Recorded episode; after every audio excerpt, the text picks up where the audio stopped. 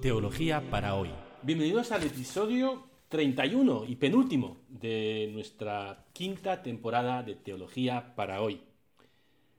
La mayoría de los expertos en el Nuevo Testamento cree que en una primera redacción, el Evangelio según San Juan, e hicimos referencia a esto eh, la semana pasada, terminaba al final del capítulo 20. El capítulo 20, el final, parece un final porque era un final o fue un final durante un tiempo. Y que el capítulo 21 fue añadido posteriormente por otro autor y por eso en muchas Biblias aparece este capítulo con el título de epílogo. Un epílogo es algo que se añade después de, de un libro. Y es el capítulo que vamos a comentar en su totalidad hoy. Empezamos a leer. Después de esto, Jesús se apareció otra vez a los discípulos junto al lago Tiberíades. Y se apareció de esta manera. Estaban juntos Simón Pedro, Tomás, apodado el mellizo, Natanael, el de Caná de Galilea, los cebedeos y otros discípulos, otros dos discípulos suyos. Simón Pedro les dice, me voy a pescar. Ellos contestan, vamos también nosotros contigo. Salieron y se embarcaron, y aquella noche no cogieron nada. Cierro la cita, nos encontramos junto al lago de Tiberíades, que es el único lago que hay en, Galilea. El único otro momento en que es mencionado el lago de Tiberíades en el Evangelio según San Juan es en el capítulo sexto, donde se narra la multiplicación de los panes y los peces. Y Jesús pronuncia el discurso del pan de vida, yo soy el pan de vida. en este encuentro con el resucitado, en el capítulo 20, hay resonancias de aquel capítulo 6, y como aquel capítulo 6 incluye una comida, y referencias a la Eucaristía. El número de los discípulos nombrados, si los contamos, son siete.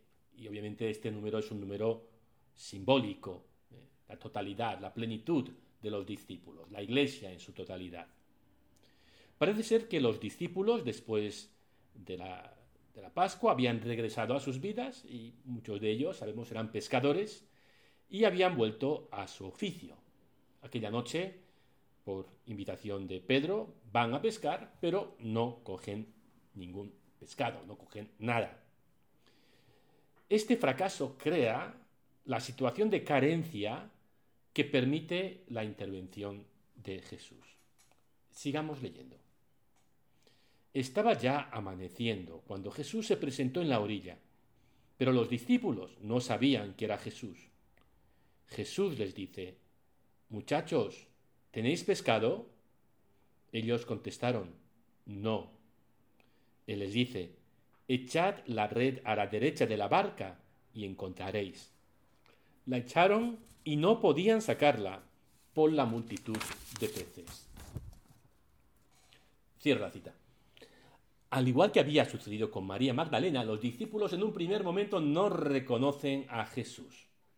Porque Jesús es la misma persona después de la resurrección, pero tiene una apariencia distinta. Esta identidad velada, escondida, es descubierta sucesivamente por distintos discípulos. Leamos cómo. Y aquel discípulo a quien Jesús amaba le dice a Pedro, es el Señor. Al oír que era el Señor, Simón Pedro, que estaba desnudo, se ató la túnica y se echó al agua. Los demás discípulos se acercaron a la barca porque no distaban de tierra más que unos doscientos codos, remolcando la red con los peces. Cierro la cita. De nuevo tenemos al discípulo amado, y como no, es el primero en reconocer a Jesús. Y lo hace llamándole Kyrios, Señor, que es un título que en, en el Antiguo Testamento se aplica a Dios al Dios de Israel. Es un reconocimiento implícito de la divinidad de Cristo. Solo a continuación, y gracias al discípulo amado, Pedro reconoce también a Jesús. El gesto de Pedro de ponerse ropa para tirarse al agua, lo normal sería quitarse ropa para tirarse al agua, revela su conciencia de que se da cuenta de estar ante la divinidad. Ante la divinidad, según el Antiguo Testamento, no puedes aparecer desnudo. La pesca milagrosa tiene un valor simbólico. Sin la presencia del resucitado, la comunidad está huérfana y es infecunda. La palabra que aquí han traducido por muchachos, eh, los de la traducción oficial, en realidad es como en inglés children, que, puede decir chicos, niños, o también hijos. Eh, Jesús, la comunidad sin, sin Jesús está huérfana y es infecunda. Sin embargo, con Jesús vive una plenitud, como veremos enseguida. Sigamos leyendo. Al saltar a tierra, ven unas brasas con un pescado puesto encima y pan. Jesús les dice, Traed de los peces que acabáis de coger. Simón Pedro subió a la barca y arrastró hasta la orilla la red repleta de peces grandes, ciento cincuenta y tres. Y aunque eran tantos, no se rompió la red. Cierro la cita. Esta comida con los discípulos después de la resurrección recuerda a la multiplicación de los panes y los peces, narrada en el capítulo sexto, que sucede en el mismo lugar, junto al lago Tiberíades. Jesús es el pan de vida, alimento abundante para sus seguidores. Es curioso que, habiendo tantos discípulos, siete, Simón Pedro sea quien arrastre él solo la red. Simón Pedro subió a la barca y arrastró hasta la orilla la red, repleta de peces grandes. Este gesto es signo de que Pedro es el responsable del conjunto, de la iglesia. El número de peces, 153, sigue siendo un enigma. Nadie sabe por qué 153. Y se han propuesto todo tipo de teorías como por ejemplo que en aquella época la gente creía que había 153 especies de peces, cosa que no consta en ningún sitio.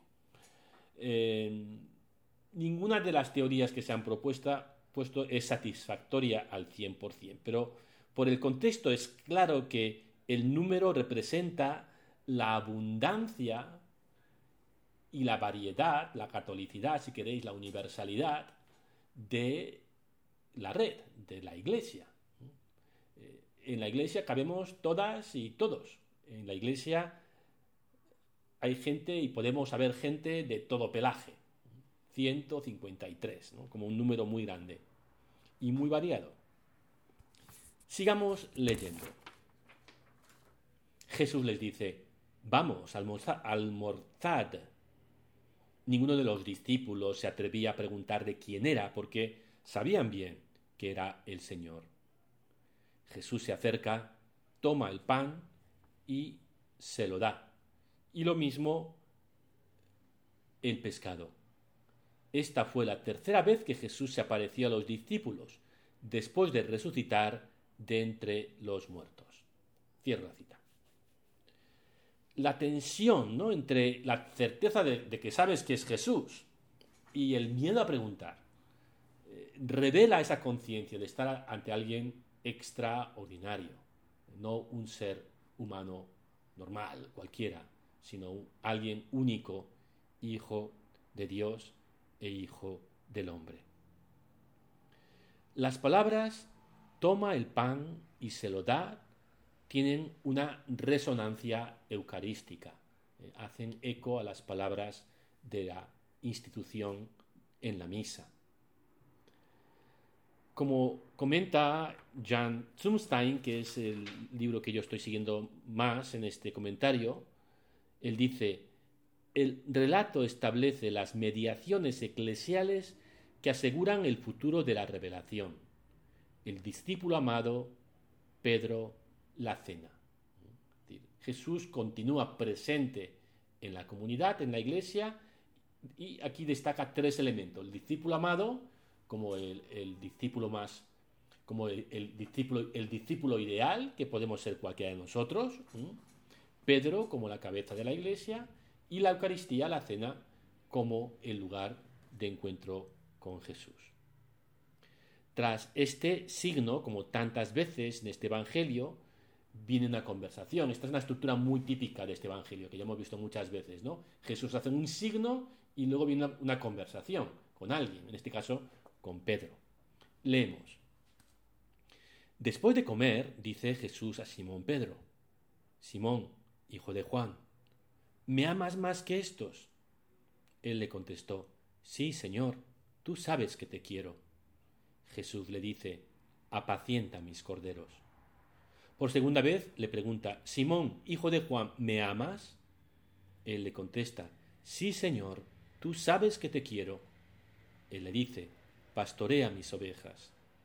Por tercera vez le pregunta, Simón, hijo de Juan, ¿me quieres? Se entristeció Pedro de que le preguntara por tercera vez, ¿me quieres? Y le contestó, Señor, tú conoces todo, tú sabes que te quiero. Jesús le dice, apacienta mis ovejas. Cierro la cita. La triple pregunta de Jesús y la triple respuesta de Pedro es un eco de la triple negación de este durante la noche de la pasión, durante el jueves santo por la noche.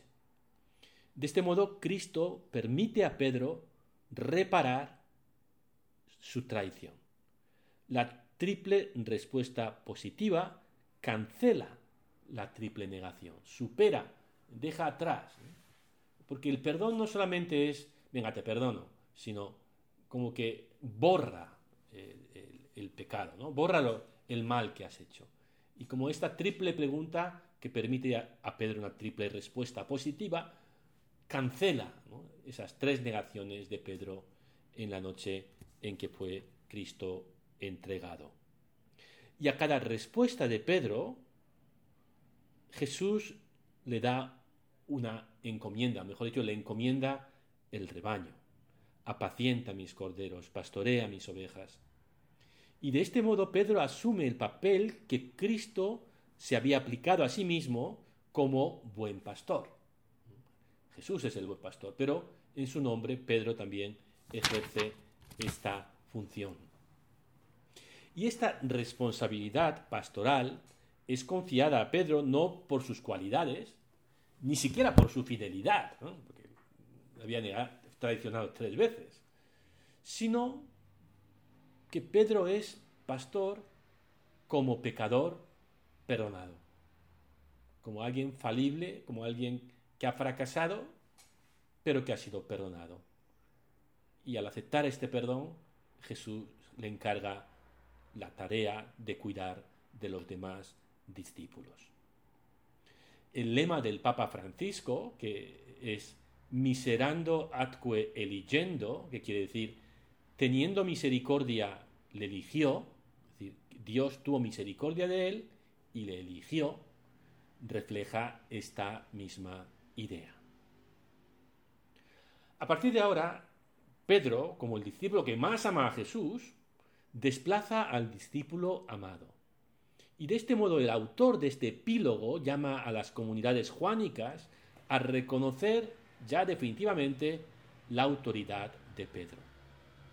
Sigamos leyendo, sigamos leyendo cómo Jesús le sigue hablando a Pedro. En verdad, en verdad te digo, cuando eras joven, tú mismo te ceñías e ibas a donde querías. Pero cuando seas viejo, extenderás las manos, otro te ceñirá y te llevará a donde no quieras. Esto dijo aludiendo a la muerte con que iba a dar gloria a Dios. Dicho esto, añadió, sígueme. Cierro la cita. El reconocimiento de la autoridad de Pedro va seguido de la profecía de su martirio. Jesús profetiza el martirio de Pedro. La responsabilidad del pastor es ante todo ser testigo de Cristo.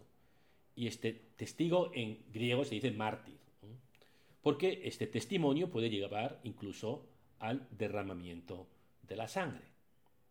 Una antigua tradición afirma que Pedro fue martirizado en los años 60 durante el reinado de Nerón, del emperador Nerón, y que está enterrado bajo la basílica de San Pedro en el Vaticano en Roma. La última palabra, sígueme, es un mandato, pero también presupone un don, una capacitación. Durante la última cena Jesús había dicho a Pedro, a donde yo voy no me puedes seguir ahora, me seguirás más tarde. Ahora, tras haber experimentado su propia debilidad y haber sido perdonado por el Cristo resucitado, Pedro puede seguirle y seguirle hasta el final, hasta dar su vida. Seguimos leyendo. Pedro, volviéndose, vio que les seguía el discípulo a quien Jesús amaba, el mismo que en la cena se había apoyado en su pecho y le había preguntado Señor, ¿quién es el que te va a entregar? Al verlo, Pedro le dice a Jesús Señor, ¿y este qué? Jesús le contesta Si quiero que se quede hasta que yo venga, ¿a ti qué? Tú sígueme. Entonces se empezó a correr entre los hermanos el rumor de que este discípulo no moriría. Pero no le dijo Jesús que no moriría, sino si quiero que se quede hasta que yo venga, ¿a ti qué? Cierro la cita. Pedro se da la vuelta y descubre que el discípulo amado ya estaba haciendo lo que Jesús le acababa de mandar, que es seguirle.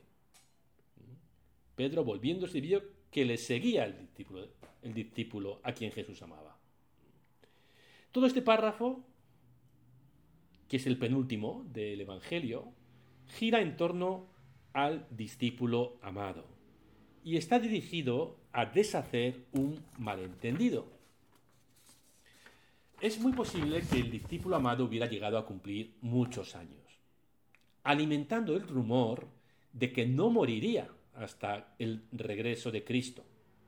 Pero finalmente el discípulo amado, el fundador de la comunidad, había muerto.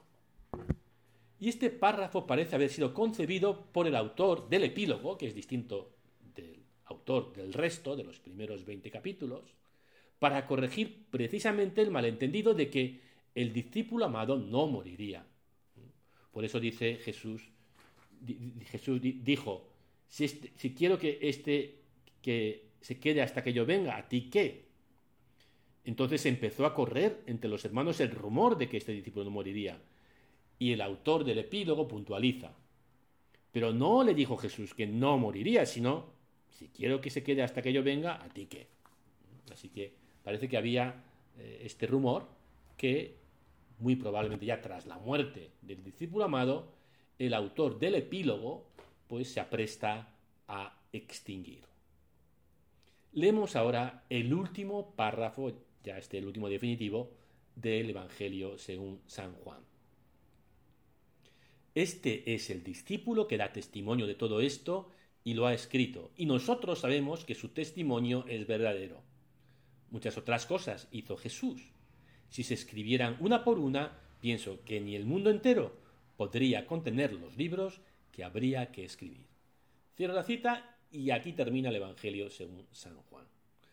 Aquí una frase un tanto tanto confusa, ¿no? Porque dice, este es el discípulo que da testimonio y nosotros sabemos que su testimonio es verdadero. O sea, una cosa es nosotros y otra cosa es este discípulo. ¿Y quién ha escrito esta frase? O sea, ¿quién ha escrito la frase, este es el discípulo que da testimonio todo esto y lo ha escrito?